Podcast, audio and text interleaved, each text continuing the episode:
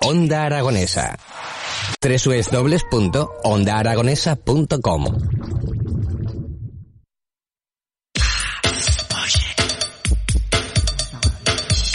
Ocho minutos pasan de las diez de la mañana y seguimos en las mañanas en Onda Aragonesa. Y bueno, con más eh, actualidad que nunca. Vamos a hablar de algo verdaderamente muy chulo y que me ha sorprendido. Me ha llamado mucho la atención esta iniciativa y, y, vamos a hablar de todo ello. Estoy hablando de la exposición Matiz en el Matiz. Eh, ahora vamos a explicar todo esto, eh, muy, muy despacito, porque tengo a dos personas conmigo aquí en el estudio y otra más o dos más al otro lado del teléfono y vamos a hacer una conversación a tres y a cuatro enseguidita. Pero primero que nada, Camino Ibar, eh, bienvenida, buenos días. Hola, buenos días, muchísimas gracias por invitarnos. Bueno, tú eres la culpable de todo este lío. bueno, yo soy la persona a la que a veces se le ocurren estas cosas, enseguida lío a mis amigos y, y compañeros de vida y casi siempre me responden positivamente. Hombre, claro. Bueno, la idea es muy buena, muy, muy buena. Porque, claro, eh, decir, bueno, tengo aquí una cafetería que se llama Matisse Rivera Café. Que, ¿Dónde está, primero que nada? Pues está en el Paseo de la Ribera, justo Ah. frente a eh, frente al puente de piedra, al lado Sí. de la Sala López, que todo el mundo conoce. Pues Vale. está ahí justo abajo. Ahí mismito está el, el Matisse Rivera Café.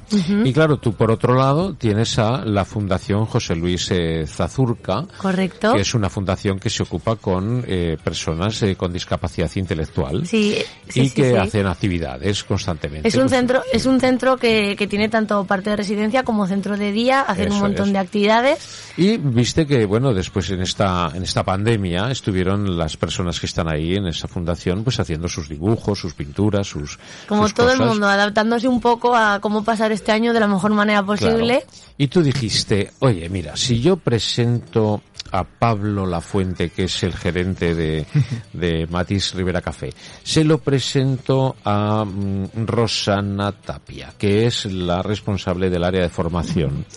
Eh, A lo mejor estos chicos, todo lo que están dibujando lo podrían exponer y hacer una exposición eh, bueno, eh, evocando a ese pintor francés Matisse, Sí, sí. ¿no? Que esos pintores con esa técnica Matisse en el Matisse, ¿no? Ah, Por he- lo tanto, He de decirte una cosa que creo que es muy importante destacar aquí porque tiene un mensaje muy importante.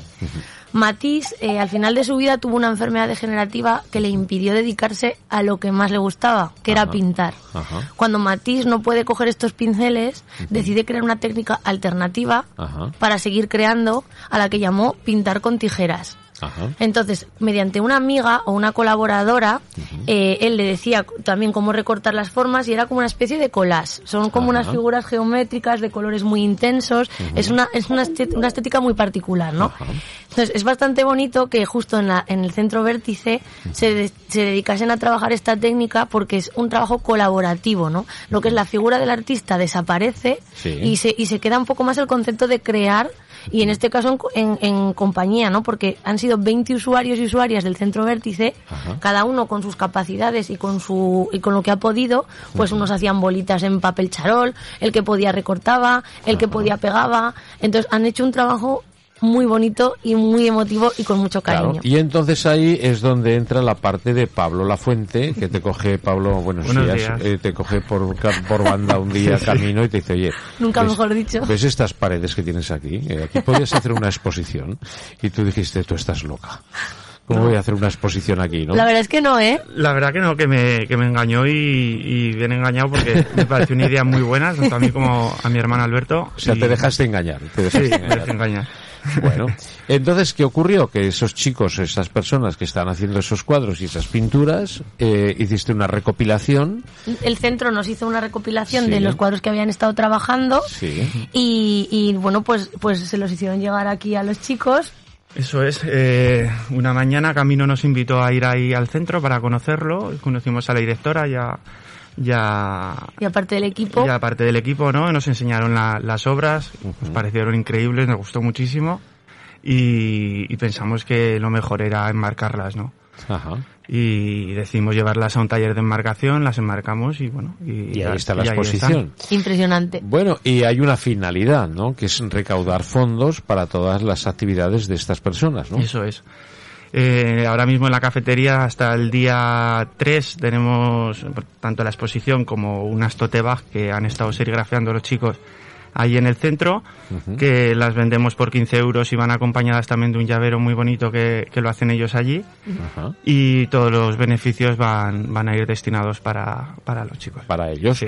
Bueno, pues tenemos al otro lado del teléfono a Rosana Tapia, que es la responsable del área de formación de, de este centro del que me hablas, Centro Vértice, la de la Fundación José Luis Zazurca. Eh, Rosana, buenos días. Hola, buenos días, ¿qué tal? Pues encantados de saludarte. Aquí, Aquí ah, estoy escuchándolos con la boca abierta que, no, que ha contado Camino ya todo. Bueno, bueno, lo bonito es lo que hacéis vosotros allí cada día. Ya sabes que los periodistas nos gusta mucho transmitir lo que hacéis, pero mejor que vosotros no, los, cu- no lo cuenta nadie. Ay, Bueno, Nosotros pues- son todas sensaciones de estar con ellos, con los chicos, os puedo contar. bueno, Rosana, vaya iniciativa chula, ¿no? Pues sí, la verdad es que el, el colofón ha sido el ver las obras expuestas, porque para nosotros eh, ha sido el día a día, el trabajo que como de, de normal nosotros estamos acostumbrados a hacer, pero la novedad ha sido eh, que los chicos hayan podido ver sus obras allí expuestas.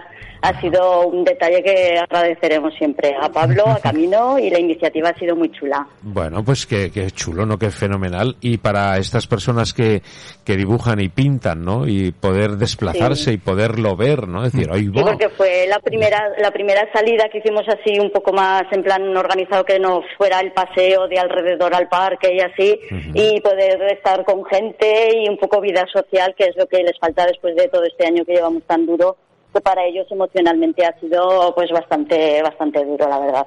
Rosana, hay que decir también que no, que se me ha olvidado que habéis estado trabajando con diferentes artistas cada, cada X, X Sí, tiempo, mira, eso, sí, mira, es que eh, surgió la idea en la pandemia. La pandemia hicimos grupos burbuja muy pequeños, prácticamente estuvieron los dos primeros meses aislados en sus apartamentos, zonas comunes, pero con grupos muy pequeños. Entonces vimos que lo que era todo lo que era la plástica, las manualidades, destrezas motoras, ¿Te está gustando este episodio? Hazte fan desde el botón Apoyar del podcast de Nivos. Elige tu aportación y podrás escuchar este y el resto de sus episodios extra. Además, ayudarás a su productor a seguir creando contenido con la misma pasión y dedicación.